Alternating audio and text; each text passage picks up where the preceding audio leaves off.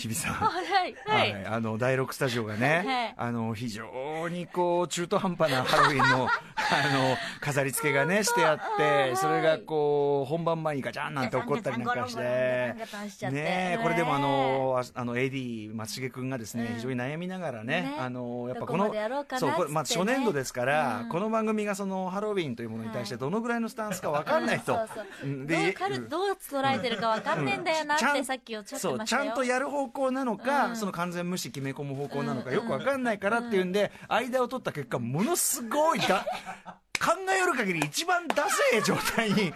なってると思うんで昨日いそいそと買ってきたんですね、いやありがとうね。で、あのー放送上見えないと思いますんで、まあ日比さんはね、はい。私の向かいの日比さんはまあ可愛らしい、なんかね悪魔の角みたいのつけてさっきもね日比さんあのーすごい中途半端なコスプレ、はい。一瞬してはダッセダッセ とかね撮ったりしました。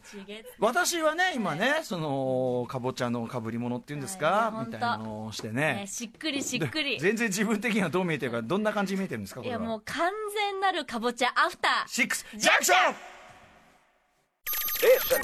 After Six Junction. 一方タイガーマスクのね、あのーかタイガーマスクっぽいやつのマスクの被り物はなんか新品のはずなのに異常に汗くせえっていう話臭いもう物質の匂い、えーもう散々なことになっております。えー10月31日水曜日水曜日。6時を過ぎました、えーハッピーハッピーハピーハロウィン。どういうことなのハッピーか今んとこちょっと薄めですけどね。ないですけどね、えー TBS ラジオキーステーションにお送りしているカルチャーキュレーションプログラムアフターシックスジャンクション通称アトロックパーソナリティは私ラップグループライムスターの歌丸です。そして水水曜日。曜日のパートナー TBS アナウンサーの日々真央子です、はいということで日比さん私今その、はい。中途半端にね、い。その10月31日だからってかぶり物してますけど、うんまずこれがあのひ非常に暑いんですよ。あねすごいフィットしてますもんだっても僕はこういうのは似合いますよ。似合う。大抵のものはフィットする、う。うん。あの僕はそのそもそもそのスキンヘッドっていうね、このあれにしてるのはその自分自身は素体でやりたい。素体。あの フィギュアのあのつるんとした状態からですよ。あ素体、はい、素体でやりたいいっていう僕のその自分なりのこう理想の状態っていうのがあってそれにしてるんでだからこうやってこういうのは望むところなんですけど、はいかんせんこれ暑い上に、ね。僕いつもヘッドホンして放送してるんですけどこれをかぶるために今イヤホンでやってるんですね。あそうですね。これももうすごいやりづらいんであ正直取っていいですか、あ もう、ね。すいません。私も撮ります。もうもうもうもう。熱っ。熱すごい。後ついちゃった。後ついちゃって。本当はねこ本当。れはね。今ね。あでもよかった、かぼちゃじゃなくなってしっくりします。いつもの感じに戻りました。はい、えーまあ世の中的にはね、10月3日、まだ懲りずにやるんですね、渋谷。大変ですよ。この前の土日も大変だったみたいで、あのー軽トラひっくり返し映像なんでね。あれあれはでもやっぱ見ると僕は正直怖くなりましたね。やっぱ集団心理っていうか、例えばあの場に自分が、まあ、た例えばたまたま言わせたとして、はい。そのもちろん軽トラひっくり返すなんて暴挙は、まあ、客観的に言えばよくないことだけど、はいはい。分かっていたとところでやめろよお前らなんてあの状況で止める勇気があんのかとかこれだから例えば有事が起きた時にですよ、はい。なんかボートがねなんちゃらなんてあるじゃん日本でも。全然東京でも全然ねお天あるじゃん、まあ、関東大震災の時とかさ全然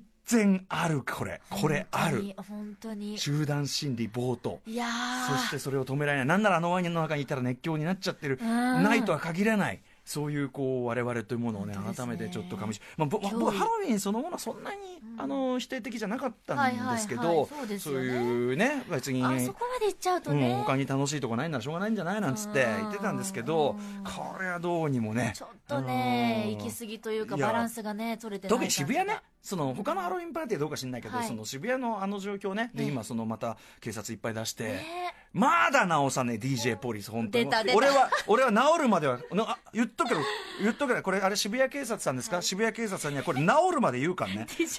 DJ 要素ねえからマジでお4前か四カ国語でなんか言ってるみたいですよなんか。4カ国語。四カ国語だから MC ポリスだろと5個譲ってそれ言うなら。あれだ誰がつけたんですかと DJ ポリスってのは、ねえ。あれこう多分その皆さんやめなさいなんて言ってんのを、まあその周りにいる人たちがこうね、スマホかなんかで撮ってこう面白おかしく DJ ポリスだなんてこう書いたのがあれなんじゃないですか。かなでその最初に DJ ポリスだって言ったやつの、無知猛前ぶり本当にダッセね。本当ダッセだからもうとにかくダサいから MC ポリスあの、2020年東京オリンピックまでにまだ DJ ポリスとか言ってると本当にあの国際的な恥になりますんで、はい。はい。名前を変えていただくか、はい。そうにねぜひかけていただく。今すぐ。ネ東京の皆さんもこういうとこぜひ送っていただきたいというね 感じなんですけどね。であのすいません。でそれ僕ねその、あの正直その騒ぎ云々ニュースとかで見るけど自分的にそのやっぱハロウィン意識が極度に低く、はいはい日比さんも別になんか用意とかしてないですもんね、別にね。あ、でも今日お菓子は買ってきましたよ。そうだ。ありがとうございます。そういう可愛らしい、そんぐらいでいいじゃないですかね。いやいやお菓子とかはね、ほら、シーズンものとか出たりとか、なんかそういうのは可愛いんで、まあ季節感というか。いいですね、季節感のあるもの、そして季節感のあるおつまみ。おつまみ、最高ですね。ね、そして今日あの、8時台ゲストの福田理香さんが、あの、半年間おめでとうございますということで、美味しいワインも持っていただきましたので。ありがたいですこういうね、ハロウィンパーティーはいいやなっていうね。これを、これを楽しむというものでございます第6スタジオ内ではね、何のもう迷惑をかけてない。えそうです。でね、その、そうなんですよ。こんなね、その、ハロウィンのこと気づかないぐらい、僕ちょっと、あの、まあ、これはこれで一種のちょっと僕の的には、まあ、ちょっとこう仮想ではないですけど、モードなんですけど、あの、この番組でも何度も話題にしてます、2001年宇宙の旅、えの IMAX 上映というのがね、まあ、こう、コントやってて、明日までやってるのかな、11月1日まで。で、まあ、2001年宇宙の旅、改めてざ、ざーっと説明しておくと、まあ、1968年ね、え映画でございます、スタンリー・キューブリックの撮ったま SF 映画の、まあ、普及の名作なんて言い方されてますけど、まあ、と公開当時、まあ、今でもかな、まあ、割とこう難解なんてことを言われてて実際、まあ、熊崎さんが熊崎和人アナが、まあ、見に行ってくれたんですよ、はいはい、そしたらまあ熊崎君普段からそんなにね多分いろんな種類の映画見るタイプでもないでしょうからって、まあ、非常に戸惑ってて、あのどうだったって言ったら長かったです。そして長かったですとね長かったですとやっぱそのよく分かんなかったですみたいなことをまあ言ってて、まあ、それもそれももちろん無理からなんですね、あの月曜日も見ましたけど、まあ、そもそも2001年うちの旅キューブリックがあの直前についてた説明ナレーションをまあ取っちゃったっていうのがあって、まあ、分かりづらいと感じる人いてもおかしくないっていうのがあって。ででも今はそのこれはこういう意味ですよみたいなのがいろいろあのアサシー・クラークのそのなんていうか同時進行で作られた小説とか、はい。まあ、いろいろでも、まあ、解題はされてるんですね、いろいろ、あの解説もあったりとか、いろいろ、あのまあ、一番わかりやすくまとまってるのはもちろん町山智博さんとかのね、解説があったりするんですけど、まあ、そんなこんなで。あの今の観客が見てあの分かってみればとはいえそんなに難しいことを言ってる映画の中そのものはね、うんうん、あの作品ではないはずなんですよ。でまあ見てきたんですね。僕映画館で見るのはでもそれこそ小学校4年生以来かも。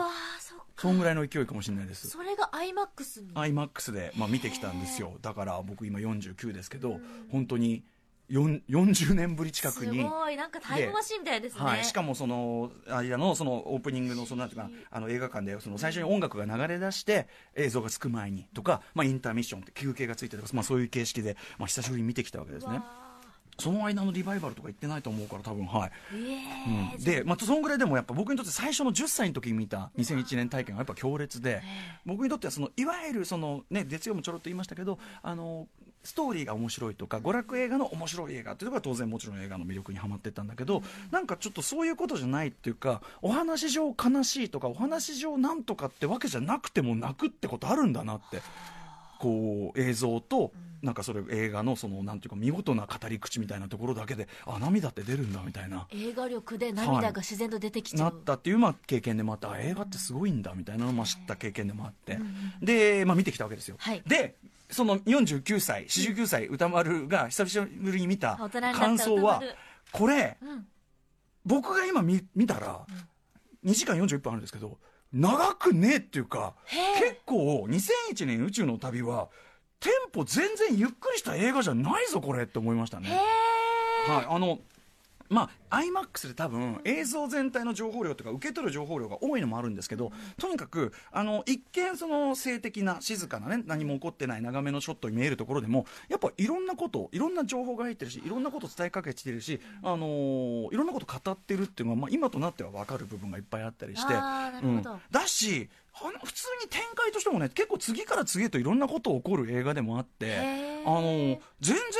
全然長くねえよっていう感じでした。あとなんならですね例えばその、えーと、例えばオープニングのですね人類の夜明けっていう、まあ、エンジン類似塩がね、はい、あの進化するというくだりがあるんですけどあのくだりとか普通に普通にエンターテインメントですよ。すげえコメディ的に笑えるところもあるし、ね、要するにでこうさ追いやられたこうダメダメ集団が、まあ、あのいろいろあってこう帰ってきて勝つっていう話でもあるから普通にエンターテインメント的構造もあるし、その猿軍団がですね例えばこう、まあ、最初は普通にそのその他の動物と同じようにあのまあ、いろんなものをこう拾って食ったりしてるわけですよ、で強い集団に追い出されちゃって水場追い出されちゃってしょんぼりとかして。でで天津さえその氷に襲われたりして。であの途中こう岩間に隠れてるところなのねその猿の集団が。でこっち側には氷がいて、もう睨み引かしてて、怖くて出れないし、うんうん、で、その水場はもう捉えちゃっていけないっていうんで、こう岩場に隠れてるしかないって夜を過ごす場面があって、で、そ5匹ぐらいこう岩岩陰に隠れてるところで、手前のそのやつが、こう、ちょっと、ま、ま、なんていうの、負け惜しみ的に、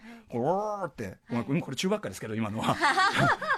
あのだからを寝ろみたいなことを一瞬こう言って、でその手元にいるなんか虫かなんかをこう食べてると横のやつがその虫を横取りしようとしてうん。がうんがってなりかけたらそのボスっぽいっていうか他のやつが「おい静か静か静かにしろ!」みたいな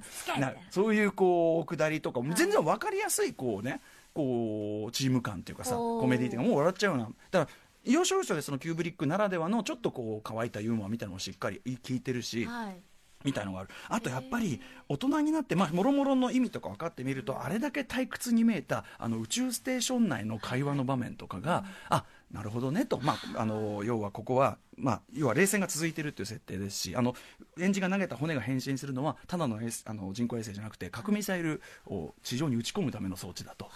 というようなことで結局そのソフィスティケートされてるけどその猿あの進化した猿が遅いあのお互いこう争い合ってというあのジャンルからそのソフィスティケートされてるけど本質として全然進化してない。っていうのがやっぱなんとなくこう分かりながら見てるとやっぱあこれはこれですごいスリリングだしユーモラスでもあり皮肉でもありやっぱキューブリックの意地悪な人類観みたいなのがあったりとかあと最後も最後そのボーマン船長っていうのが、うん、えー、まあこう宇宙人の用意したスターゲートをたどり超えてですね、まあ、不思議なその西洋風の部屋に行くわけですね。まあ、あれは宇宙人のおもてなしの部屋っていうね。で、あそこでボーマン船長は、まあ、最後、老衰まで多分彼はだからその生きられる限界まで宇宙人に生かしてもらってしかもその人類の文明の一番ソフィスティケートされてると宇宙人が考える、ね、分析の結果その中で生かしてもらうつまり人類がその猿のから進化させてもらってその状態の上限でいくらよく生きても、まあ、美味しいもの食べて、うん、安穏と生きて寿命まで生きて優雅に暮らしてもでもこれが上限っていうところまでの。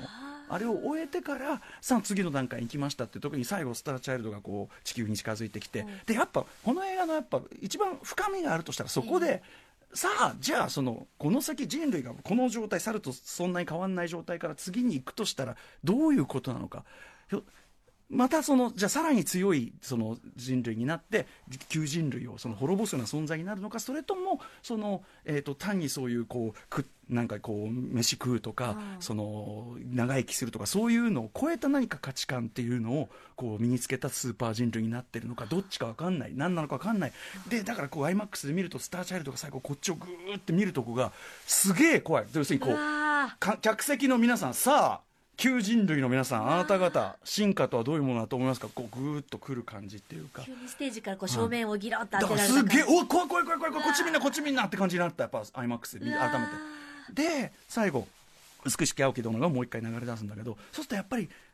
キューブリック時計仕掛けのオレンジの終わり方じゃないけどちょっとそれがちょっとやっぱ皮肉に響くって旧人類の皆さんの文明の名残みたいにこう響くっていうか、うん、あちょっと美しき青き殿はちょっと怖く響くなこうやって見るとなみたいなとか。もちろんこれ僕のその終わり方に関しては特にその解釈ですけど、僕の、なんかこういろいろ思ったりしてだから全然全然あの長くねえし全然面白いあの改めて言うとすごいバカみたいですけど2001宇宙の宇宙の旅2001年宇宙の旅はすごい映画でした。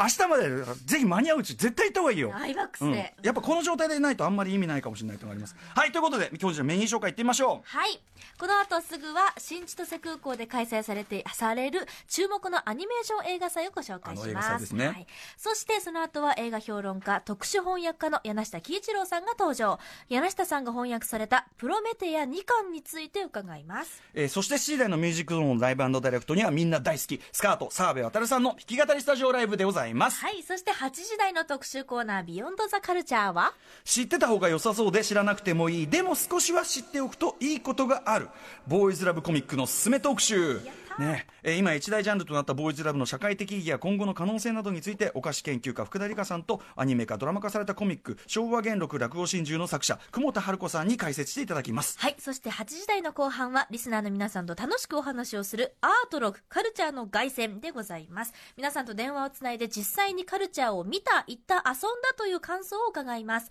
電話出演ご希望の方は電話番号とこの番組で紹介し実際に触れたカルチャーを書いて